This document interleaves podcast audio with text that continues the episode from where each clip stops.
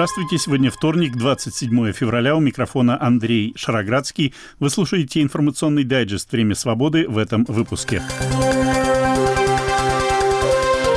Правозащитник Олег Орлов приговорен к двум с половиной годам колонии по статье о дискредитации российской армии. Президент Франции Эммануэль Макрон не исключает отправку в Украину войск стран НАТО. Канцлер ФРГ Олаф Шольц отверг возможность поставок для ВСУ дальнобойных ракет «Таурус». Как разбогатеть на поставках мощей христианских святых в Россию? Расследование «Радио Свобода» и настоящего времени – также сегодня. Когда мой отец был убит, первые несколько дней государственные телеканалы очень благосклонно освещали деятельность моего отца. Но все изменилось 1 марта, когда был траурный марш. И они увидели, что на улице вышли десятки тысяч человек. Девять лет назад в центре Москвы был убит российский политик Борис Немцов. Ну что, приговор показал, Самая статья была, была точна и верна. Петрович, мы вами гордимся. Эти слова 70-летний правозащитник Олег Орлов произнес, когда сразу восемь сотрудников полиции выводили его в наручниках из зала суда после оглашения приговора по делу о дискредитации российской армии за статью Орлова «Они хотели фашизма, они его получили». Орлов был сегодня приговорен к двум с половиной годам колонии общего режима. В том, что приговор будет обвинительным и на этот раз, а это было повторное рассмотрение дела, будет связан с реальным сроком заключения, заключения Орлов не сомневался. Но перед началом судебного заседания он вновь говорил не столько о себе, сколько о других политических заключенных в России. Я остался в России а, для того, чтобы продолжать делать свое дело, свою работу, которую я много-много лет вел. И то, что сейчас э, происходит, вот это мой суд надо мной, я тоже считаю, это часть моего дела, да, я делаю дело. Это часть моей правозащитной работы. И Катерина Тертухина, мой замечательный адвокат, которая где-то здесь, она делает э, дело и я выходил, когда во время еще первого процесса сюда, вот на эти ступени, я же всегда говорил, что давайте помнить, давайте не забывать о всех тех политических заключенных, которые находятся в лагерях и тюрьмах. Совершенно несправедливо, совершенно противоправно находятся там. И мы должны все время помнить. Это был правозащитник Олег Орлов. Жена Орлова Татьяна Касаткина после суда сказала журналистам, что будет продолжать дело мужа и надеется, что он, как и другие российские политзаключенные, выйдут на свободу раньше, чем решил суд. Мы с ним вместе создавали мемориал, вместе создавали правозащитный центр. Я была 20 лет исполнительным директором правозащитного центра. Поэтому, понимаете, это наше. Но самое главное, что мы создали, это команду. Команда, которая будет работать независимо от того, что будет Олег на свободе или нет. Поэтому будем работать, будем жить и думать, надеяться, что когда-нибудь то, что сейчас происходит, кончится. И Олег, может быть, выйдет, и многие другие политзаключенные выйдут раньше того срока, который им определили. Это была жена российского правозащитника Олега Орлова Татьяна Касаткина. Вынесение приговора Орлову совпало с девятой годовщиной убийства в центре Москвы российского оппозиционного политика Бориса Немцова. Исполнители убийства, среди них есть бывшие сотрудники российских спецслужб, осуждены, но заказчики этого преступления официально так и не названы. Дочь Бориса Немцова Жанна в интервью телеканалу «Настоящее время», говоря об отце, вспомнила еще одного политического заключенного, который своего освобождения не дождался – Алексея Навального. Навального. Путин не может перенести народной любви к Алексею Навальному, и я абсолютно убеждена, что миллионы людей в России и за пределами России тяжело переживают и скорбят в связи с убийством Алексея в тюрьме. Я считаю, что Алексей был убит по приказу Путина. И они боятся, что в преддверии выборов сотни тысяч людей придут проститься с Алексеем. Это совершенно чудовищная, бесчеловечная история. Это действительно какие-то дохристианские времена, когда устраивают вот эти языческие пляски вокруг тела невинно убиенного человека. И то, как мучают и маму Алексея, и его семью. Это что-то за пределами вообразимого даже для меня. Когда мой отец был убит, в первые несколько дней государственные телеканалы очень благосклонно освещали деятельность моего отца. Но все изменилось 1 марта, когда был траурный марш. Дело в том, что они сами себе внушили, что Немцов не популярен, что он политический труп, никому не нужен. И они увидели, что на улице в Москве и в других городах России, в Санкт-Петербурге, во многих, во многих, вышли десятки тысяч человек. Я была на митинге траурном в Москве, было более 50 тысяч человек. И это их поразило, и они резко изменили тональность того, как они говорят об отце. Они хотели дискредитировать его. Потом также на похоронах было в Сахаровском центре тогда еще. Тоже пришло десятки тысяч человек проститься с моим отцом. И они понимают, что с Алексеем Навальным будет то же самое. Это была дочь Бориса Немцова Жанна, фрагмент ее интервью телеканалу «Настоящее время». К моменту записи этого выпуска «Времени свободы» соратники Навального безуспешно пытались найти зал для проведения церемонии прощания с политиком. Им везде отказывали, часто негласно ссылаясь на распоряжение властей. Продолжает широко обсуждаться вчерашнее заявление Марии Певчих о том, что Владимир Путин убил Навального, чтобы не допустить его обмена на осужденного в Германии российского киллера Вадима Красикова. По данным газеты Financial Times, США и Германия действительно вели переговоры об обмене Красикова на Навального и двух граждан США, но официального предложения на момент смерти Навального России сделано не было. Певчих говорила, что переговоры об обмене были уже на финальной стадии. Источники Financial Times предполагают, что теперь Германия будет проявлять меньше интерес к обмену Красикова. Официальные лица Германии эту информацию не комментируют.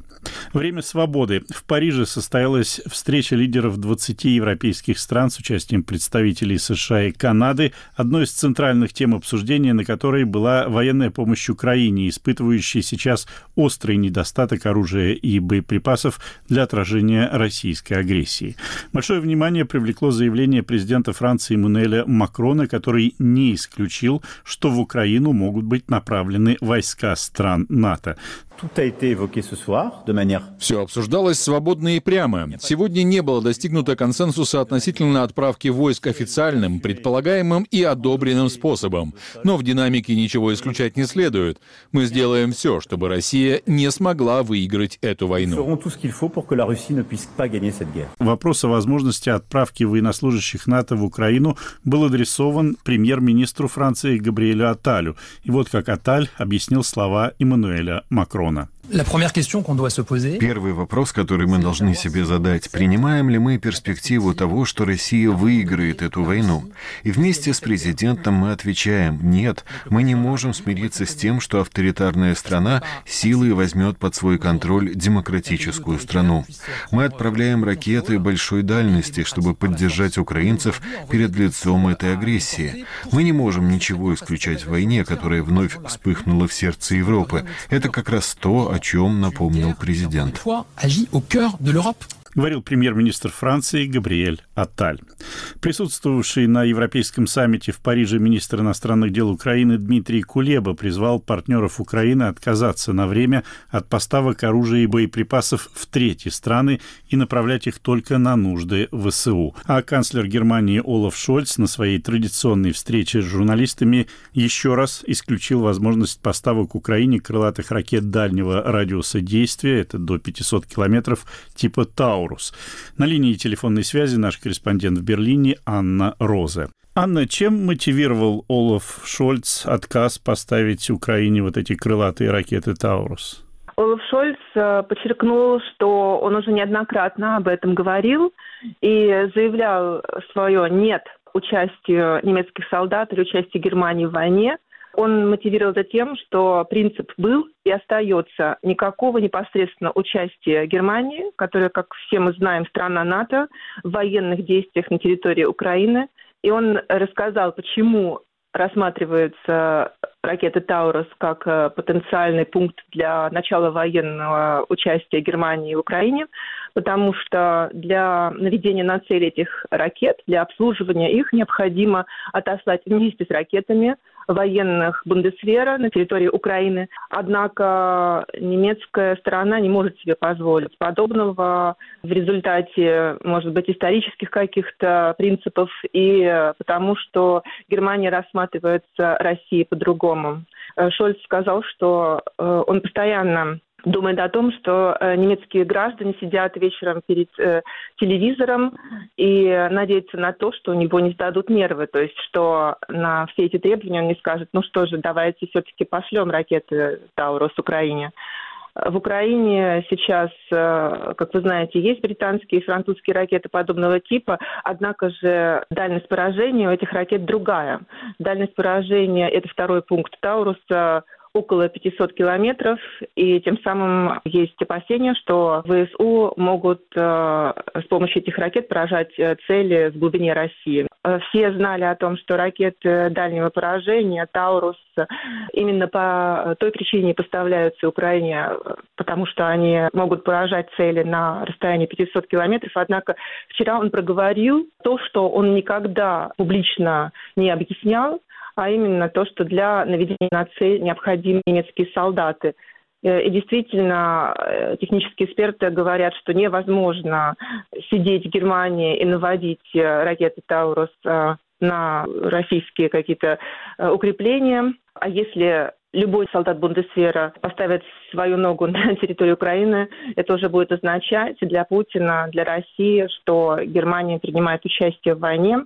Шольц сказал, что его удивляет, почему именно эти дебаты сейчас так занимают общественность.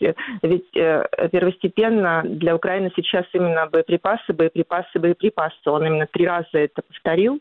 Он опять же указал на то, что Германия занимает второе место по военной поддержке Украины. 28 миллиардов евро было выделено на финансовую, военную и гуманитарную поддержку Украины в этой войне. Германия уже, если сейчас Конгресс США не проголосует за выделение средств, сказал э, Шольц, то Германия будет на первом месте, на ее плечи ляжет, в принципе, руководство военной помощи, координация поддержки Украины. Он подчеркнул, что Германия уже делала и делает достаточно много. Те дебаты о леопардах, э, сказал он, это, в принципе, дебаты, которые ведутся внутри Германии, потому что Бундестаг э, также должен давать свое добро на поставки оружия. И в преддверии этой пресс-конференции было два голосования в Бундестаге. Первое голосование было по заявлению фракции блока ХДС ХСС, это консервативный оппозиционный блок, в котором содержались требования поставок Таурус. И Бундестаг подавляющим большинством голосов отклонил это заявение. А второе голосование было по заявлению партии правительственной коалиции. Это Союз 90-х «Зеленые», СВДП СДПГ. И э, там не содержалось требования о поставках Тауруса.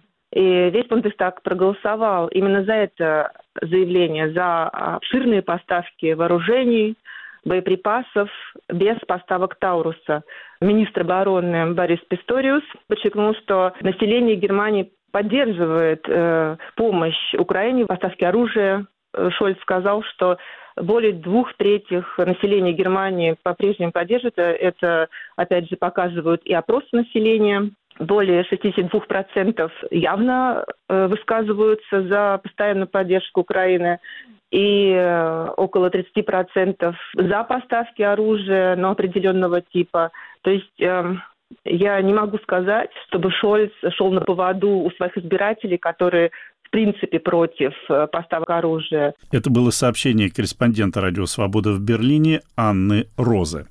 Боевые действия в Украине продолжаются, продолжаются и массированные обстрелы украинских городов, при которых гибнут мирные жители. Фиксации военных преступлений, совершенных российской армией в Украине, посвящен новый проект «Украина свидетельствует». Вот что в интервью «Голосу Америки» рассказал один из его создателей, эксперт университета Джонса Хопкинса Питер Померанцев. Классические юридические кейсы, которые мы уже начинаем делать, подавать в инстанции международные, ООН, ОБСЕ и так далее, но и тоже делать журналистские материалы. Тут такой, такой архив, который можно использовать и для журналистики, и для истории, в конце концов, и для кейсов, и для санкций и других механизмов. Реакция юридическая, она, конечно, происходит в рекордных скоростях. Все равно это для обычных людей кажется очень долго. Но для, если думать, что, я не знаю, в Югославии сколько ждали до первых таких серьезных кейсов против Милошевича, лет 20, кажется, ждали, да? А здесь речь идет совершенно уникально, чтобы первые уже предъявления верхушки российской уже появились во время войны. Это очень редко бывает, что во время войны уже начали кейсы делать. И мы все еще только в начале этой попытки, чтобы вообще держать страны, лидеров стран ответственными. Значит, в этом плане есть прогресс. Я думаю, что он, кстати, волнует Кремль, они реагируют на него. А с тех пор, как против Путина были выдвинуты разные обвинения в том, там, в похищении украинских детей, российская власть пытается так, ответить на это через разные меры, через пропаганду, через отдачу каких-то детей. Значит, их это задевает, им это важно, они сами чувствуют себя уязвимыми. То, что Путин не может путешествовать больше по многим странам из-за того, что есть против него дело, это все-таки что-то говорит. Это все очень-очень важно. И речь идет о, о длинной такой борьбе. Но если мы не выиграем войну, тогда все это немножко грустно и символично, я бы сказал. Это был один из создателей проекта «Украина свидетельствует», эксперт университета Джонса Хопкинса в США Питер Померанцев. Вы слушаете информационный дайджест «Время свободы». Сегодня вторник, 27 февраля. Тему выпуска представляю я, Андрей Шароградский. Вчера я рассказывал о честности так называемых парламентских выборов в Беларуси о желании Александра Лукашенко, который у власти в стране уже 30 лет, баллотироваться в очередной раз в будущем году. В России же начались дебаты кандидатов в президенты. Выборы, напомню, состоятся 17 марта. Владимир Путин в них не участвует. Его пресс-секретарь Дмитрий Песков сказал, что Путин действующий президент, и в этом просто нет необходимости.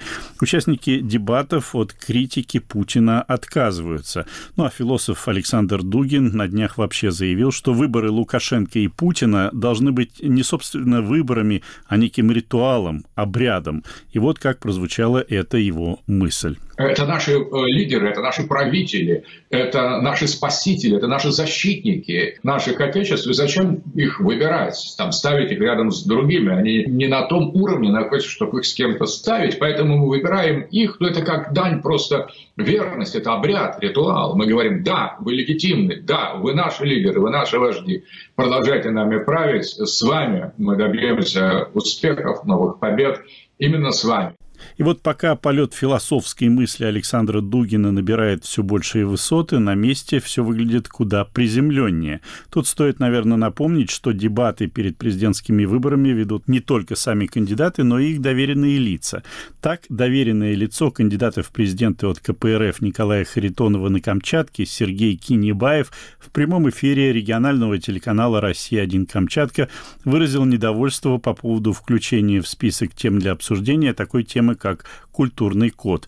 Этот протест доверенное лицо выразило следующими словами. Прежде чем начать выступать, хочу попенять несколько составителям тематики э, какие-то заумные формулировки. У нас ведь не научный симпозиум, а обсуждение, так сказать, насущных проблем. Вот э, культурный код. Какой культурный код, если процентов 80 населения понятия не имеют о этом определении? По поводу определения понятия «российский культурный код» действительно могут быть разночтения. В некоторых комментариях по поводу этого высказывания доверенного лица Николая Харитонова Сергея Кинебаева утверждается, что Кинебаев запиканным словом этот самый культурный код и сформулировал. Приходится сталкиваться с сомнением, что российский культурный код во многом выражается и в отношении общества к так называемой «голой вечеринке». Да простят мне слушатели, возвращение к этой надоевшей многим теме, но вы очень скоро поймете, почему я это делаю. Многие участники этой вечеринки серьезно пострадали во многих отношениях, но уже есть и народом, судя по всему, прощенные среди них, вырезанные из всех новогодних программ певец Филипп Киркоров, который опять стал появляться на федеральных каналах. Для этого, правда, пришлось заплатить долги по налогам, некоторое время не гастролировать, а потом съездить в Донбасс с концертом и подарками, ну и перестроить собственный культурный код. Так, по крайней мере, выходит из слов самого Филиппа Киркорова. Нужно было взять тайм-аут для того, чтобы кто-то говорит, э, там, перезагрузиться, разгрузиться, кто-то отменял Киркорова. Я сам себя отменил для себя, потому что я устал от самого себя. Я все время пытаюсь подарить что-то новое, что-то сделать, что-то новое, сказать, спеть, сделать. Что-то получается, что-то не очень. Иногда что-то не в ту дверь войдешь, в другую зайдешь. Главное, что двери, окна.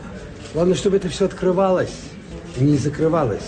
Это был Филипп Киркоров, но я, собственно, не о нем. Как известно, попыткой вымолить прощение за голую вечеринку владельцам клуба «Мутабор», где она состоялась, была передача им одной из московских церквей частицы мощей святого Николая Чудотворца. Попытка оказалась неудачной, и клуб все равно вскоре закрыли за несоблюдение санитарных норм. Кто-то срочно отравился в «Мутаборе» пивом. Сразу вызвал подозрение крупно показанный на камеру сертификат, удостоверявший подлинность переданных мощей. Ну, об этом я рассказывал. Вот мои коллеги по русской службе «Радио Свобода» Марк Крутов и Сергей Добрынин и журналист телеканала «Настоящее время» Игорь Севрюгин копнули глубже и выяснили, что между Италией и Россией существует целый конвейер по поставке мощей святых, и на этом, судя по всему, можно очень и очень неплохо заработать. Сергей Добрынин сейчас рядом со мной в студии. Сергей, ну вот после той голой вечеринки, после того, как э, вы копнули по поводу мощей, переданных владельцам клуба «Мутабор», вы стали разбираться с историей с э, передачей мощей э, в Россию дальше, и что удалось выяснить? Мы обнаружили, что существует конвейер, по которому в течение последних примерно 15 лет как минимум десятки мощей, останков святых попали в российские храмы из Италии с сертификатами, подписанными одним и тем же человеком по имени Франко Черути, это итальянец. Многие из этих мощей в России дарились храмам от лица местных бизнесменов. То есть кто-то за это платил кому-то деньги. Нам хотелось выяснить, э, кому эти деньги попадали, собственно говоря. Мы выяснили, что этот Франко Черути, который был э, хранителем реликвий в соборе в городе Навара на севере Италии, он э, много лет дружит э, с священником, который сейчас служит в Петербурге, хотя он родом он из Молдовы, из Кишинева, по имени Ильян э, или Лилиан Лаврентьев. Нам удалось до него дозвониться, мы застали его немножко врасплох, он ответил нам на звонок не с первого раза. Он признал, что знает много лет Черути, и что действительно он и сам возил мощи прямо в ручной кладе в, в самолете, и Черути их привозил в Россию, и дальше, как сказал Лаврентьев, э, их просто дарили храмам, потому что в Италии эти мощи уже не имеют такой большой духовной ценности, потому что там все хорошо понимают, что многие из них поделки еще средних веков, они не для прихожан не так уж важны, поэтому они в принципе, готовы передавать в те страны, где выстроится очередь для, для поклонения мощам. Но э, Лаврентьев сказал, что эти бизнесмены, от лица которых вручались мощи, они дарили этому Чарути какие-то иконы, которые он собирает, но при этом, на самом деле, мы обнаружили, что сам э, отец э, Ильян за последние несколько лет купил две очень больших и страшно дорогих квартиры в Санкт-Петербурге. Одна из них оценивается в миллион долларов. Это квартира в новом жилом комплексе в самом центре города под названием «Русский дом», там соседи у него все-таки прокуроры, генералы и так далее. И вот простой священник, настоятель очень маленькой больничной церквушки в Петербурге, там себе приобрел тоже квартиру каким-то образом. У нас нет прямых доказательств, что он именно получал деньги и на них купил эту квартиру, но других источников дохода у него обнаружить не удалось. А то, что он участвует в этой, в этой схеме привоза мощей в Россию, это достоверно известно. Ну а как вот э, русская православная церковь воспринимает э, такого рода передачу? Там какие-то сомнения высказываются или это налаженный какой-то канал, а при том, что, как вы говорите, значительная часть мощей может быть э, поддельной?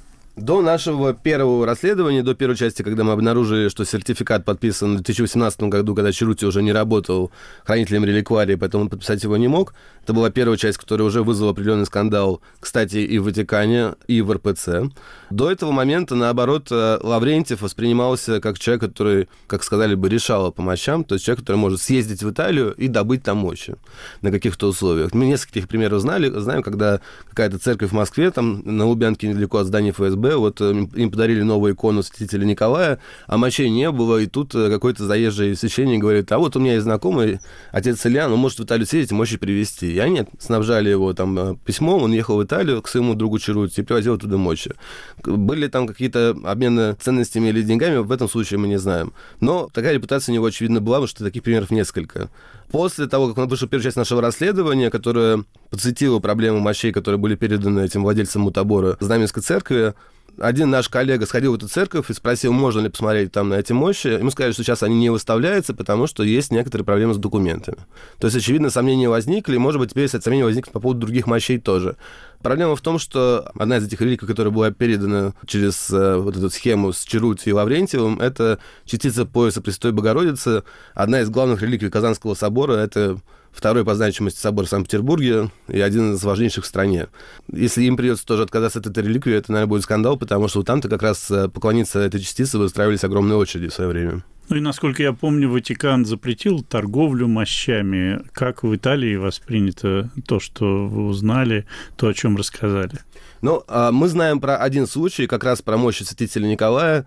Скорее всего, те самые, которые были подарены этим э, Даниловым э, московскому храму, они были просто переданы в самой Италии. Там в городе Навара неподалеку друг от друга есть, с одной стороны, центральный собор, где хранились эти мощи, с другой стороны, там был маленький православный храм, Э, настоятелем которого в то время был как раз э, Ильян Лаврентьев. Э, и католики просто подарили этому православному приходу мощи, потому что, видимо, за, за ненадобностью им самим. А дальше эти мощи быстро оказались в России. То есть с точки зрения, видимо, итальянцев, это просто были подарки, а дальше в наших российских реалиях подарки быстро превращались не в подарки, а в жертвование от лица каких-нибудь бизнесменов. Это был журналист «Радио Свобода» Сергей Добрынин. Расследование о торговле мощами святых, опубликованное на нашем сайте www.svoboda.org, называется «Ничего святого. Как разбогатеть на поставке мощей в Россию». Там масса интереснейших подробностей, есть и видео на эту тему в YouTube, так что не пропустите. Хотя, говорят, сегодня в работе YouTube в России были очередные серьезные сбои. Раньше такой сбой для меня был бы поводом еще раз рекомендовать вам подписаться на телеграм-канал «Время свободы», но сегодня серьезные сбои были и в работе мессенджера Telegram. Почему, еще предстоит разобраться. Вы слушали информационный дайджест «Время свободы». Его темы представил я, Андрей Шаров. Староградский, продюсер выпуска Андрей Амочкин. Наш подкаст можно найти и послушать на сайте Радио Свобода, в телеграм-канале «Время свободы» и на популярных платформах подкастов. У меня на сегодня все. До свидания.